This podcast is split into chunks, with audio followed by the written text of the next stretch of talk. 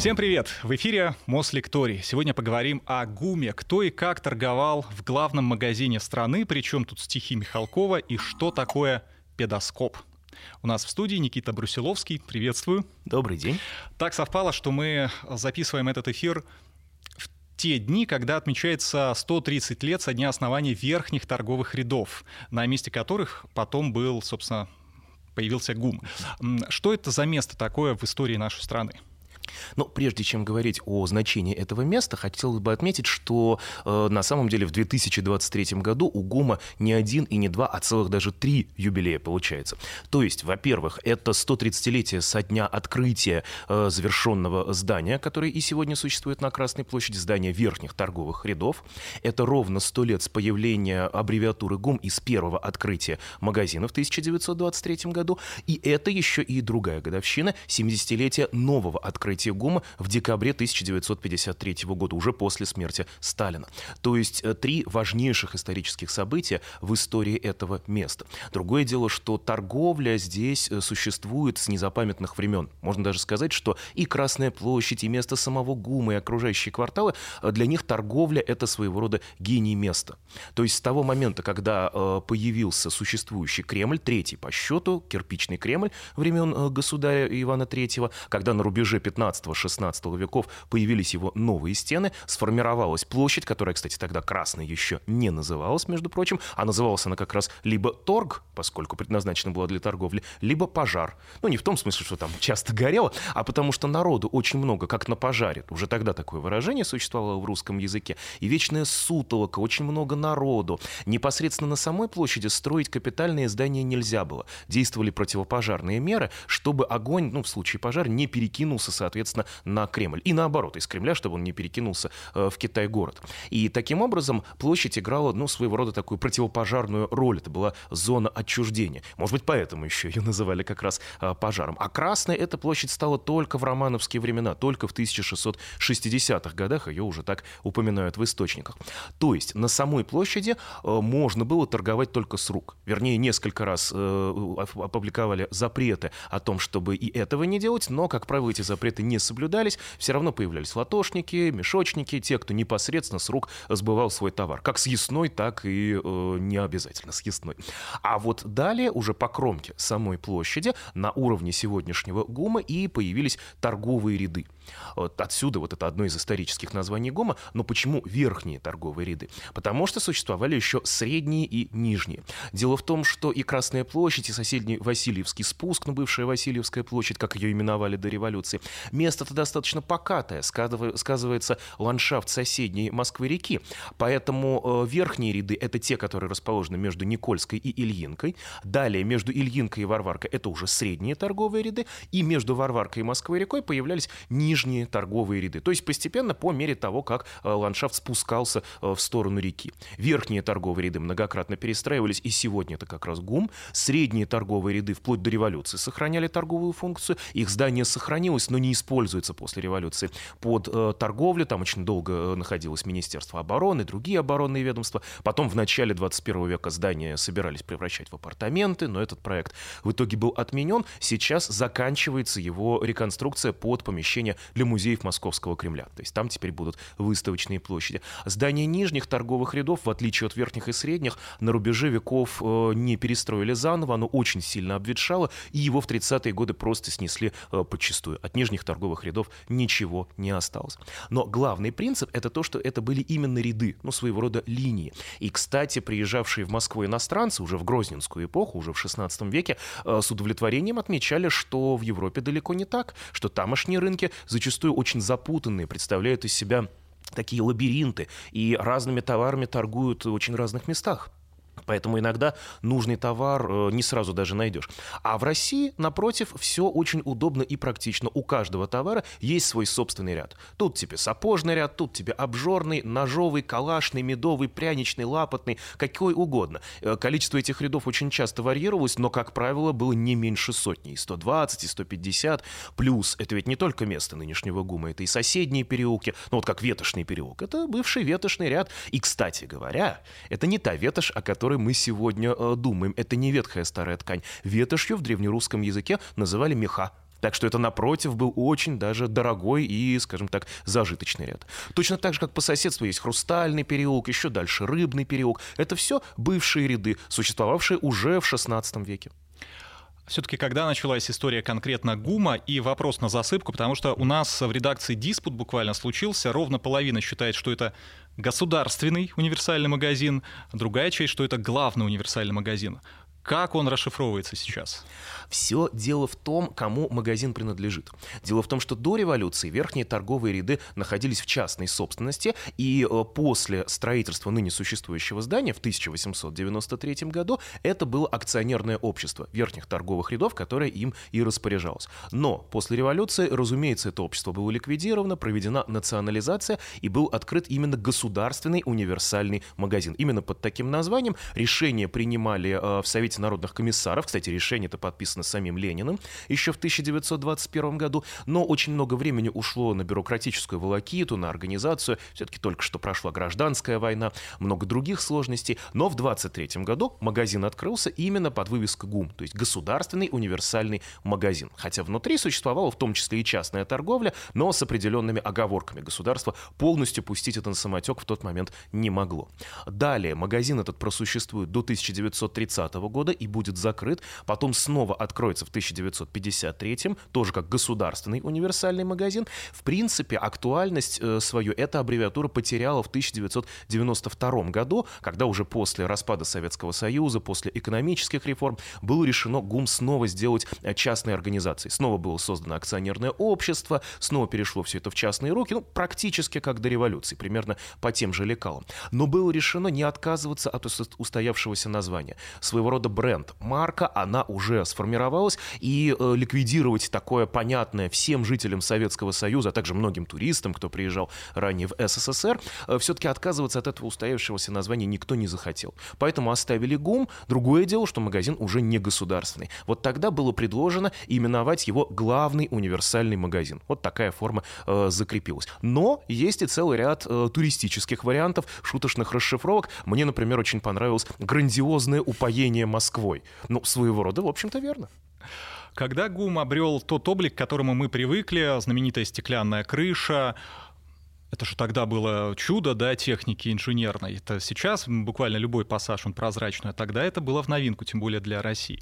Да, действительно, в то время верхние торговые ряды в конце 19 века строились по самым передовым технологиям и создавались именно как восьмое чудо света. Его в газетах иногда так и именовали. Особенно на противопоставлении со старым зданием, потому что прежние ряды многократно горели, перестраивались. Прежние ряды сжег Наполеон в 1812 году. Осип Баве построил новые со временем тоже стали ветшать, и там не было очень многих э, важных и удобных моментов. Например, в старых рядах вообще отсутствовало отопление. Купцы страшно боялись пожара и предпочитали зимою мерзнуть, стоять в шубах, греться с битнем, иногда даже могли драки на кулачках себе позволить, но только до первой крови. Не из враждебности, просто чтобы согреться. Бывало действительно и такое. Но новое здание должно было решить все эти проблемы.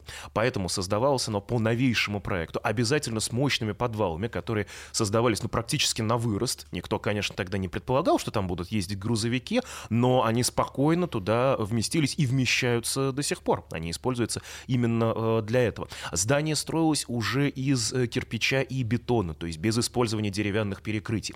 А в здании существовали все блага цивилизации. Телефон, электричество с собственной кстати говоря, горячее и холодное водоснабжение, паровое отопление, собственная артезианская скважина э, существовала. То есть все, что только мог себе позволить магазин в ту эпоху. И, опять же, этому уделялось огромное внимание со стороны акционерного общества верхних торговых рядов. И на этом, в общем-то, настаивали и городские власти, и э, власти из Петербурга, потому что сам император Александр III настаивал на том, чтобы э, верхние торговые ряды были перестроены, чтобы они э, приличествовали облику первопрестольной столицы. Ибо Москва — столичный город, кстати, попутно отмечу такое распространенное заблуждение, что столица была перенесена из Москвы в Санкт-Петербург. Не существует такого указа Петр I никогда не переносил столицу из Москвы в Петербург. Москва и Петербург, оба города считались столицами. И Москва везде прописывалась в документах даже начала 20 века как столичный город. Поэтому магазин должен был соответствовать уровню именно э, столицы.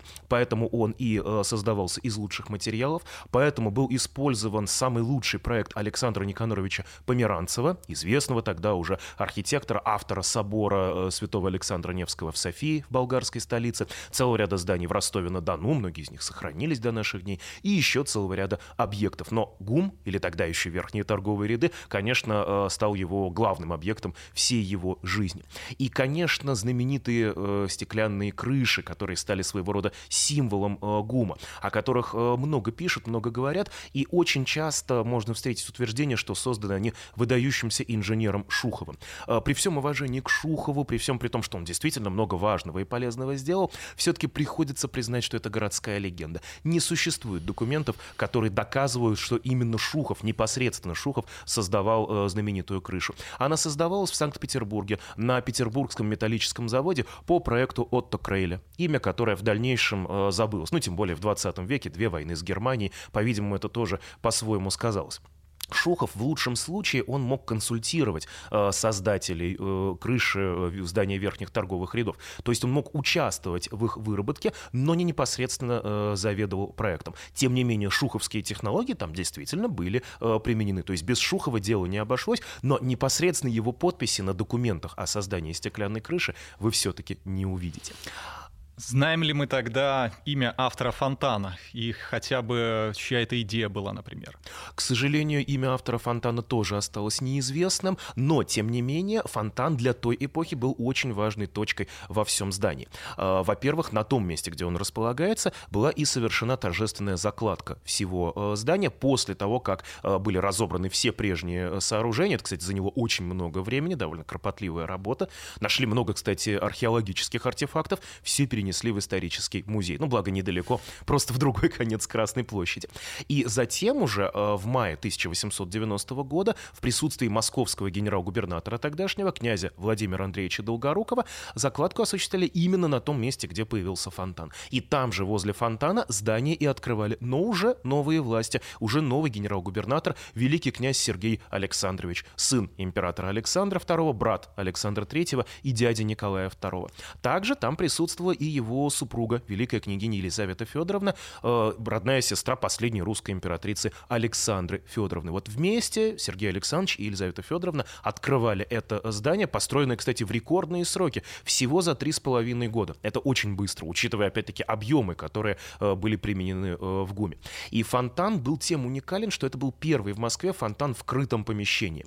Если, скажем, в Англии подобное появилось уже в начале 1850-х годов, во время Всемирной выставки в знаменитом Хрустальном дворце, то э, в России довольно-таки долго это оставалось только на бумаге. Пробовали подобное соорудить и в Петербурге, и в Москве, но в итоге удалось это воплотить в жизнь только в верхних торговых рядах вот в 1893 году. И с тех пор фонтан стал э, центром и буквальным, и переносным, скажем так, э, центром всего здания. В буквальном смысле, потому что он располагается ровно по его центру, и в переносном, потому что все встречи, все свидания, как правило, в здании сегодняшнего ГУМа назначаются назначаются именно у фонтана. И традиционное объявление, которое существовало и в советские годы, которое сегодня иногда можно услышать по гумовскому радио, если вы потеряли друг друга, встречайтесь в центре у фонтана. Такая своего рода нерушимая традиция ГУМа. Другое дело, что первоначальный фонтан, который э, был открыт в императорские времена, до наших дней не сохранился. Видимо, он э, до э, нового открытия магазина в 1953 году слишком обветшал, может быть, коммуникации уже э, не использовались долгое время,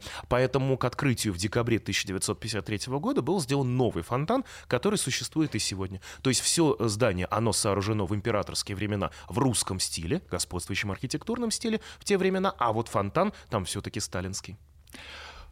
Каковы были отношения ГУМа с Кремлем в целом, как в царские времена, так и в советские? Потому что, с одной стороны, можно сказать, что это магазин шаговой доступности, да, буквально перешел через дорогу, очень удобно. И там секция была знаменитая 200-я, но мы ее еще затронем. А с другой, ну как-то вот э, все-таки здесь власть, здесь у нас мавзолей, а здесь барахолка. Ну, все-таки я бы не назвал ГУМ так уж барахолкой, все-таки там э, торговля уже не шла под открытым небом. С рук в начале 20 века уже на Красной площади, как правило, не торговали. Ну, за исключением некоторых булочников, сбитенщиков, квасников, но и то их становилось уже все меньше и э, меньше по мере развития технического прогресса, э, скажем так. До 1917 года такое соседство, в общем-то, никого не смущало. Красная площадь всегда исторически была именно торговая. Красная площадь была частью города, причем органичной частью. И, кстати, не будем забывать, что э, на ней соседствовали и пешеходы, и лошади, и извозчики, а позже и автомобили. Если мы посмотрим кинохронику начала 20 века или фильмы, например, 50-х годов, ну, в интернете можно легко найти замечательный, кстати, фильм о ГУМе, э, снятый в 1954 году, менее чем через год после нового открытия э, магазина, после его второго рождения, э, скажем так, фильм замечательный, очень много повествующий о том, что можно приобрести в ГУМе. Ну, он имел, конечно, рекламный характер, но э, деталь, которая бросается э, в глаза э, первым делом, то, что по Красной площади ходят автомобили, автобусы и многое другое. Да и до революции этим никого невозможно было удивить. По Красной площади прямо у ГУМа поначалу останавливался даже трамвай с 1908 и 1909 годов, когда эту линию проложили. Аккурат у памятника Минину и Пожарскому, который, кстати, стоял тоже не там, где мы привыкли сегодня, а именно у центрального входа э, в верхние торговые ряды. Это передвинули его только в 1931 э, году, но, слава богу, не уничтожили. Были и такие планы в э, Москве 20-х, начала 30-х годов.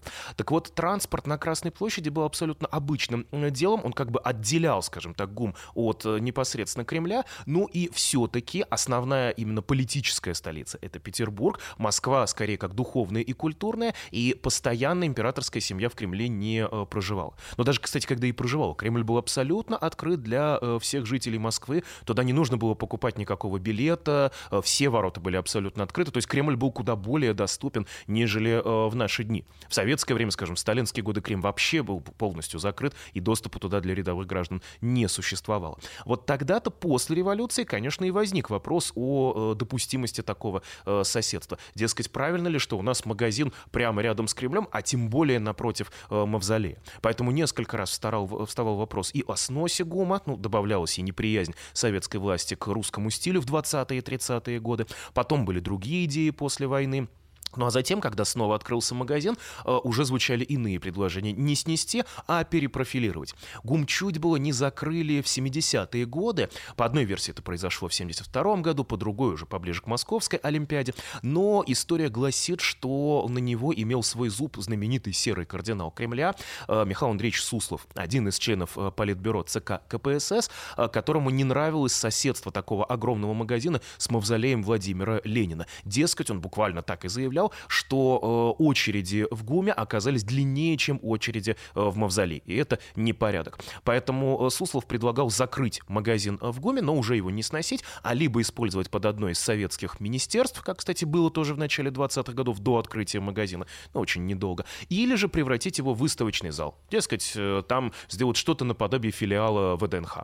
Но э, этот план стал э, разрабатываться, предположительно, когда Леонид Ильич Брежнев, генеральный секретарь ЦК КПСС, КПСС был в отъезде или в отпуске, и даже Политбюро э, не стало перечить Суслову, все-таки он был достаточно влиятельным э, человеком тогда и в партии, и в государстве, но э, вовремя вмешался даже не Леонид Ильич, а поначалу его семья, его супруга Виктория Петровна и дочь Галина Леонидовна, которым сообщили из знаменитой 200-й секции, где получали заказы исключительно жены партийных бонс и представители вообще господствующего класса в СССР. Вот им-то оттуда и сообщили, дескать, забирайте поскорее свои заказы, скоро магазина здесь не будет. Конечно, они сообщили об этом Леониду Ильичу. На ближайшем заседании пленума э, ЦК Леонид Ильич со свойственной ему прямотой, он не любил ходить вокруг да около, что называется, он и э, заявил, что тут какой-то не очень умный человек, скажем так, в некоторых э, э цитатах используется слово «дурак» или другие более бранные слова. В общем, кто-то решил закрыть ГУМ. Что думаете, товарищи? В результате вопрос тут же был снят с повестки дня и э, более не поднимался. ГУМ продолжал функционировать на протяжении 70-х и 80-х годов, встретил Московскую Олимпиаду, потом Игры доброй воли, фестиваль молодежи и студентов 1985 года. В общем, все яркие события вплоть до распада Советского Союза. Но ведь ГУМ, он же когда-то был еще и населен гражданами. На верхнем этаже там были коммунальные квартиры. Вот это из нашего окна Михалковская площадь, красная видна, это про ГУМ, что ли? Да, именно про ГУМ, и квартиры не только на верхнем, но и на среднем этаже существовали, только на первом их не было. Первый этаж всегда оставался магазином. После того, как первый ГУМ закрыли в 30-м году, после свертывания НЭПа, новой экономической политики, первый этаж остался торговым, но это уже были обычные государственные магазины, никак между собой не связанные в единую сеть, то есть овощные, продуктовые, хозяйственные и тому э, подобные. И на первом этаже э, торговля никогда не э, прекращалась. Очень часто можно встретить такое утверждение, вот оно гуляет по интернету налево и направо, что после закрытия сразу же первая линия была вовсе заперта для граждан, там организовали кабинет для Берии и его подручных. Это неправда, потому что э, это не может просто соответствовать хронологии. Берия в начале 30-х годов еще в Москве не работал. Он оставался на ответственной партийной работе э, в Кав- на Кавказе и в Закавказье, и просто-напросто не мог иметь своего полноценного кабинета в Москве. В Москву на постоянную работу он перебрался только в 1938 э, году. И в то время никакого кабинета в ГУМе у него на самом деле не существовало. Но миф очень устойчивый, который встречается весьма и весьма э, часто. Вот первый этаж оставался магазинным, а второй и третий действительно были населены э, людьми, причем это э, не была какая-нибудь элита той эпохи, это не были выдающиеся граждане, там не давали квартиры за какие-то высокие заслуги, э, таковые квартиры скорее были на Тверской, в новых домах, где эти квартиры получали стахановцы, передовики производства, ударники социалистического труда. Вот их всех на Тверскую и на другие крупные улицы, перестраиваемые в 30-е годы по сталинскому плану реконструкции и развития Москвы. А в ГУМе появлялись именно что коммуналки. То есть прежние широкие э, пространства и помещения, которые ранее использовались под магазины, стали делить иногда даже простыми фанерными перегородками и э, поселили там, там по, сразу по несколько семей. Тем более, что удобства существовали на этаже, их, конечно же, не хватало на всех. Пройти э, в такое здание было непросто, скажем, если кто-то приглашал к себе в гости, то зачастую требовался пропуск, особенно если дело происходило вечером. Э, потом в районе 11-12 часов э, здание вообще закрывалось, и попасть в него было нелегко. И соседство с Красной площадью не самым лучшим образом сказывалось на жизни э, тех, кто оставался там. Конечно, они видели постоянно Красную площадь. Конечно, они общались иногда с детьми партийных чиновников крупных, иногда даже ходили в одну и ту же школу. Ну, территориально было удобно. Но, тем не менее, сами жители ГУМа ничуть не принадлежали к партийной элите. Более того, они могли, конечно, любоваться видом на Красную площадь, о чем Сергей Михалков и написал в своем знаменитом стихотворении. У кого-то окна выходили уже в бок, а из нашего, а из вашего окошка только улицу немножко, ну, то есть, соответственно, на 25 октября, либо Никольская, либо же, соответственно, э, на улицу Куйбышева, то есть сегодняшняя Ильинка. Но у тех, чьи окна смотрели на Красную площадь, тоже существовало ограничение когда на площади проводились крупные мероприятия, парады, э, встречи и тому подобное, э, следовало задергивать занавески и шторы в этих квартирах, и ни в коем случае не разрешалось оттуда наблюдать э, за парадами. За это могло последовать серьезное наказание. Да и вообще, окна на Красную площадь берегли очень серьезно. Одна женщина, которая детство провела в ГУМе, ну, ее воспоминания опубликованы об этом, вспоминала, что как-то ее мама поставила на окно сушиться детские сапожки. Но дунул ветер, сапожки упали вниз, тут же прибежали кремлевские часовые, дескать, что это у вас тут такое, чего это вы обувью кидаетесь на главную площадь страны. Вот так, безобидно вроде бы, но все-таки не слишком приятно, прямо ну, С другой стороны, хотя бы сапожки не пропали, сразу нашли удобно очень. Тоже правда. Еще один то ли миф, то ли нет, вот сейчас как раз и разъясните. Якобы Левитан свое знаменитое обращение о победе читал из ГУМа. Почему? Неужели там радиостанция находилась? Это, скажем так, полумиф, полуправда. Поясню, откуда она возникла. В ГУМе действительно существовала радиорубка. Собственно, еще до Великой Отечественной войны там было специальное пространство для тех, кто комментировал парады на Красной площади. Есть даже снимок того, как э, такой комментарий проходит в мае 41 года, перед самой Великой Отечественной войной. Там сидел, например, э, э Евгений Петров, соавтор «12 стульев», Лев Кассиль, знаменитый детский писатель. Есть соответствующие фотографии, и многие из них принимали участие в этом. И это пространство действительно использовалось и как радиорубка в советские годы и во время Великой Отечественной войны.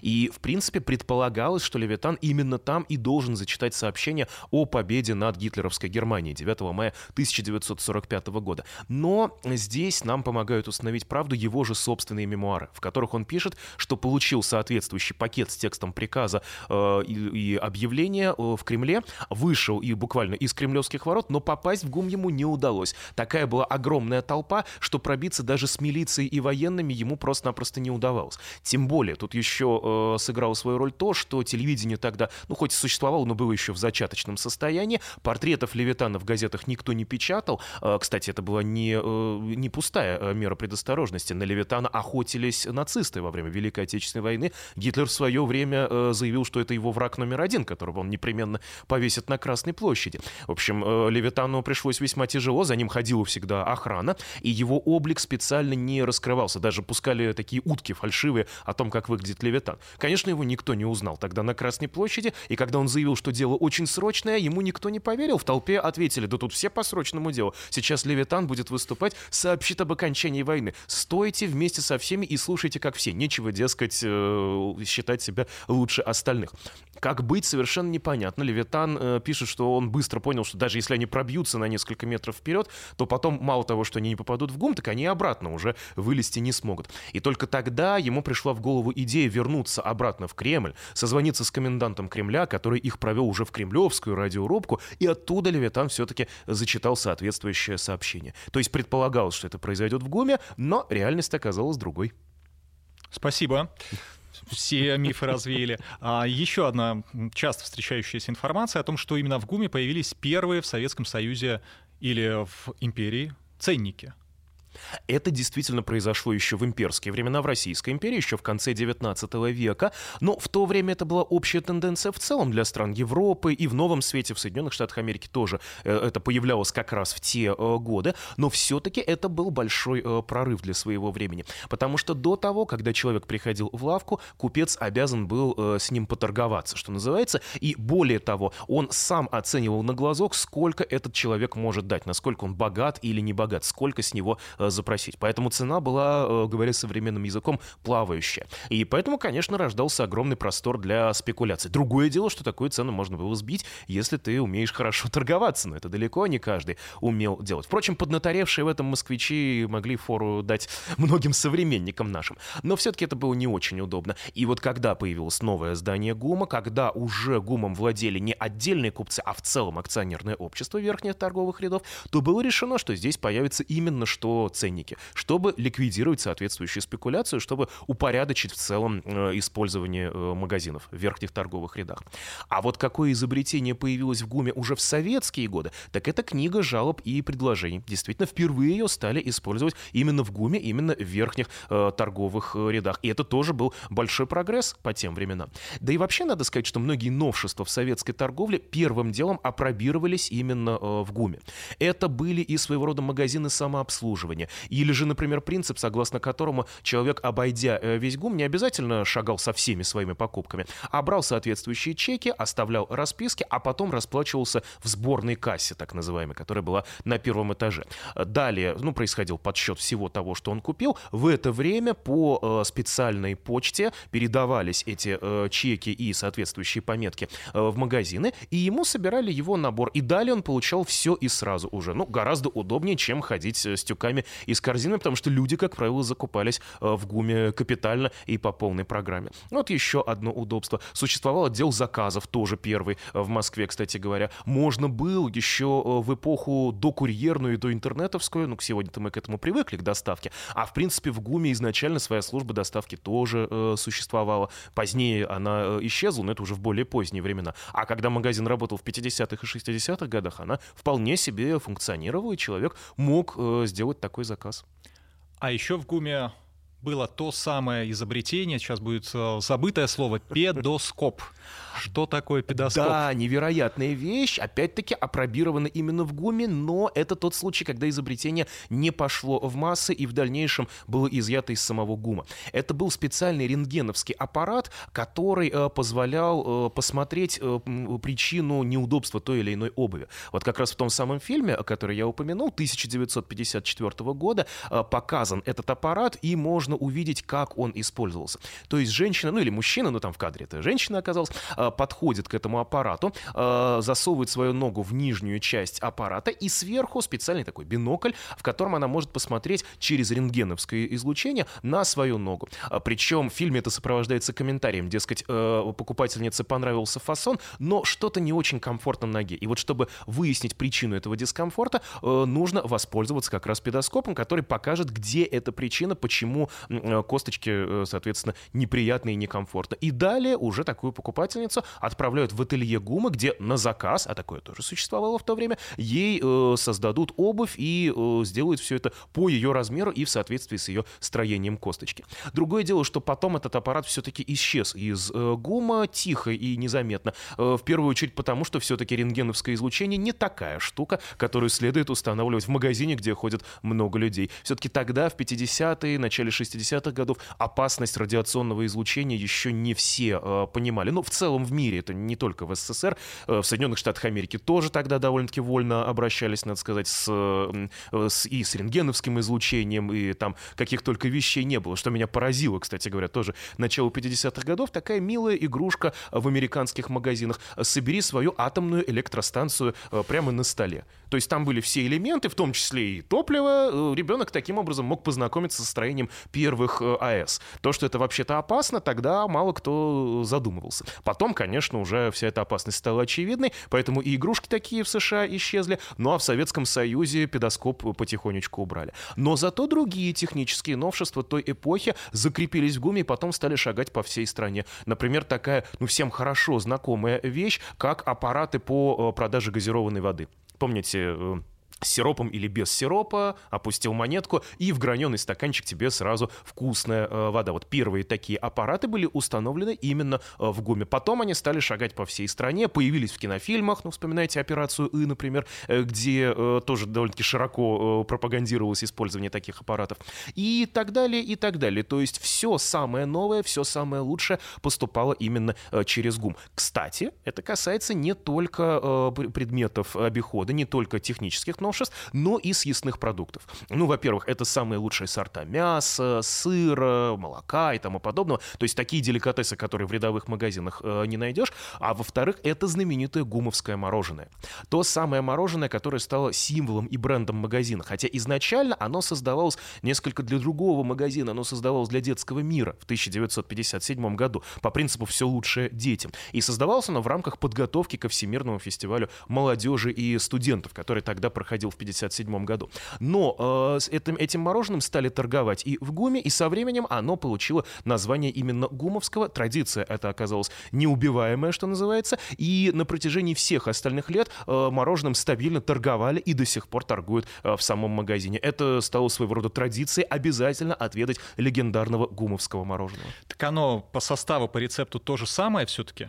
Да, рецептура сохранена, и знающие люди, как специалисты, так и просто рядовые граждане, кто помнит еще вкус того советского мороженого, в один э, голос заявляют, что это именно и есть то самое мороженое. Опять-таки по принципу все лучшее детям, ну а далее от детей это было уже распространено и э, на всех граждан тогда Советского Союза, ну а сегодня Российской Федерации и многочисленных гостей Москвы.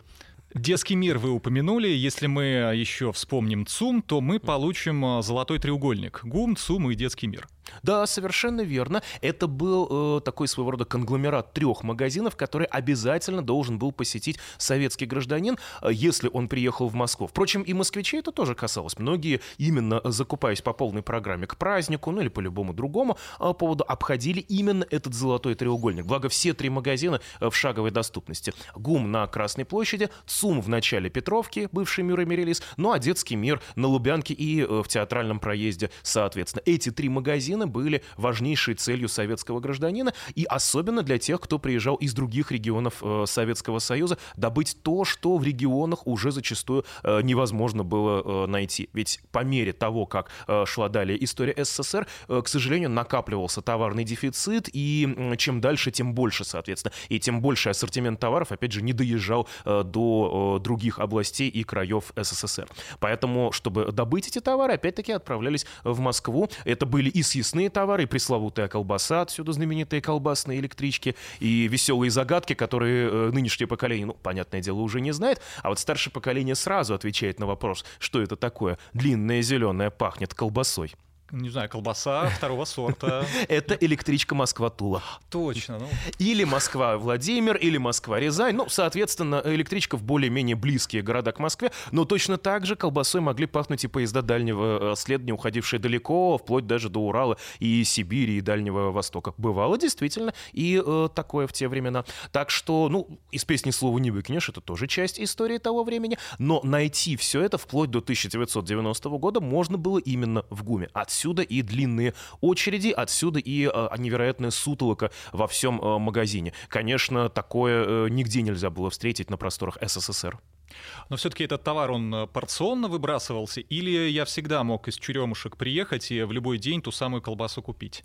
Э, смотря какой товар и смотря какое э, время. Э, целый ряд товаров, особенно съестных, они существовали там всегда, и теоретически можно было действительно э, приехать, но, конечно, перебои тоже э, периодически случались. А вот касаемо более редких товаров, особенно техники, тут, конечно, уже нужно было занимать очередь загодя. Это касалось, например, пылесосов или стиральных машин. Все это делала советская промышленность, но зачастую на всех не хватало. Кстати, не стоит думать, будто бы это как-то скрывалось. Напротив, это признавали и в СМИ той эпохи. И вот в фильме 1954 года показана такая очередь за радиоприемниками. В то время, конечно, вещь очень и очень недешевая. Там даже напрямую говорится о том, что это дорогая э, покупка. И звучит такое честное признание, что советская промышленность еще не очень поспевает за, э, за запросами советских э, граждан. Это могло касаться и более более простых товаров. Например, опять-таки в том же фильме э, замечательная э, деталь.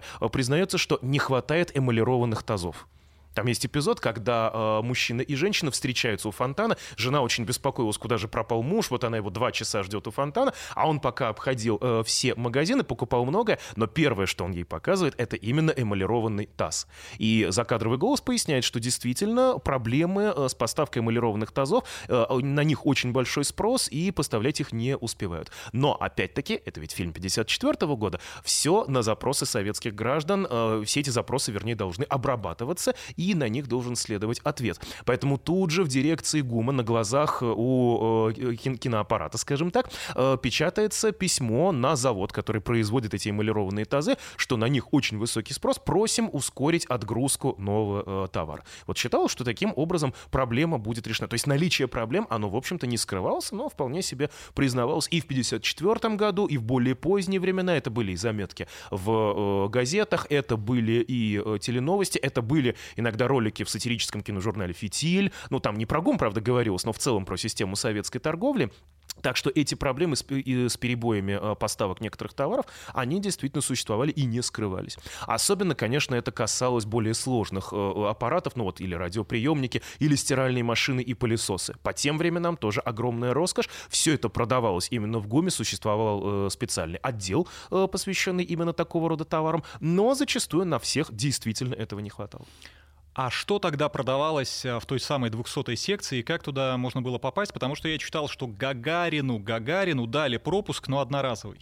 Да, совершенно верно. 200-я секция существовала в рамках ГУМа. Это была секция для высшей элиты Советского Союза, для партийных бонс и их э, жен, для тех, кто э, был небожителем, ну, по советским меркам. И даже далеко не всех э, крупных деятелей, ну, вот как Юрий Гагарин, туда допускали на постоянной основе, что называется. Здесь специальное ателье, здесь специальный пошив, здесь дефицитные товары и многое-многое э, иное. Конечно, это не единственный магазин в Москве, который был доступен для э, партийных деятелей. Конечно, существовала целая сеть такая, но ГУМ считался наиболее э, желанным. И 200-я секция, конечно, очень процветала. Вот эта 200-я секция и спасла ГУМ от закрытия в 70-е годы, как раз когда оттуда и был сделан звонок жене и дочери Леонида Ильича Брежнева, и как 200-я секция тем самым предупредила их о скором закрытии ГУМа. После чего Леонид Ильич это смог остановить, и благополучно 200-я секция, как и весь ГУМ, просуществует вплоть до краха Советского Союза.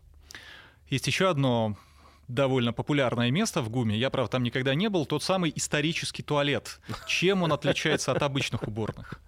Ну, это на самом деле красивая, конечно, вещь, но не более чем легенда. Его называют историческим, потому что он э, покрасивее обычного туалета. Конечно, туда доступ более дорогой, но зато там и золоченые элементы, и зеркала, и э, все по первому разряду. Теоретически, я, правда, сам э, не дошел непосредственно туда, но теоретически там вроде как и принять душ можно, и халат купить, и тапочки, и все остальное остальное, ну, по соответствующей цене, понятное дело. Но это скорее такой аттракцион на сегодняшний день, своего рода развлечение. Хоть и называют его историческим, но исторического непосредственно в этом туалете ничего э, нет.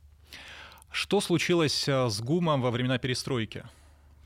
Во времена перестройки ГУМ точно так же, как и вся система советской торговли и советского народного хозяйства, конечно, претерпел большие изменения. И в 90-м году случается то, чего никто не мог ожидать, когда дефицит добрался даже до ГУМа, когда пустые полки, которые уже давно были в э, городах Советского Союза, постепенно они э, появляются и в Ленинграде, и в Москве, и, наконец, доходят и до главного магазина э, страны накануне 91 -го года, и там уже многое приобрести было невозможно. Из этого кризиса ГУМ будет выбираться уже только э, в 92-93 годах, когда на какое-то время э, продовольственная торговля, например, там вообще прекратилась, гастронома номер один там э, не существовало в тот момент, и это был исключительно магазин очень дорогих бутиков и брендов. Очень многие советские граждане, конечно, были возмущены, что теперь в ГУМ можно прийти разве что как в музей, что прежняя специализация, которая сохранялась с незапамятных времен, тоже нарушена, и что ГУМ стал более разномастным. Но время, как всегда, расставило было все на свои места.